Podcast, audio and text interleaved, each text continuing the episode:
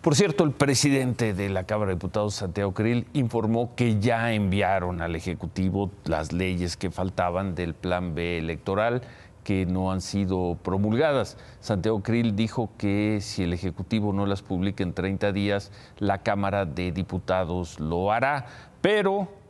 fuentes del gobierno federal nos informaron esta tarde que las leyes se van a publicar en el diario oficial de mañana en la tarde, ya no alcanza para sacarlo en el de la mañana, pero que van a hacer todo el esfuerzo para publicarlo en el diario oficial, en la edición de la tarde, o si no, el jueves en la mañana, a más tardar el jueves en la mañana. Y por cierto, esas dudas que había de si habían quedado con todos los cambios, esas eh, reglas que cambiaban y que permitirían a los partidos grandes transferirle votos a los aliados chicos de sus, eh, de sus coaliciones. Eso no viene en las leyes del Plan B. Entonces, ya, ya lo tiene el, el Ejecutivo y el Ejecutivo piensa publicar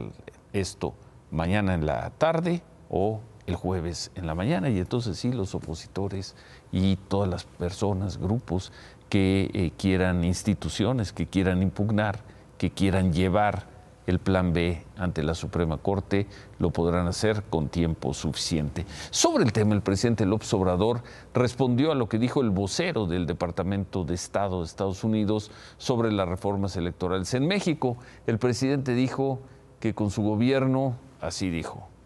hoy hay más democracia en México en Estados Unidos. Y le mandó decir al secretario de Estado, Anthony Blinken, que si quiere seguir con su actitud, así dijo el presidente, injerencista, de injerencia,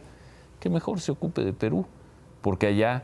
la embajadora, la embajadora de Estados Unidos, es la asesora de los golpistas en Perú.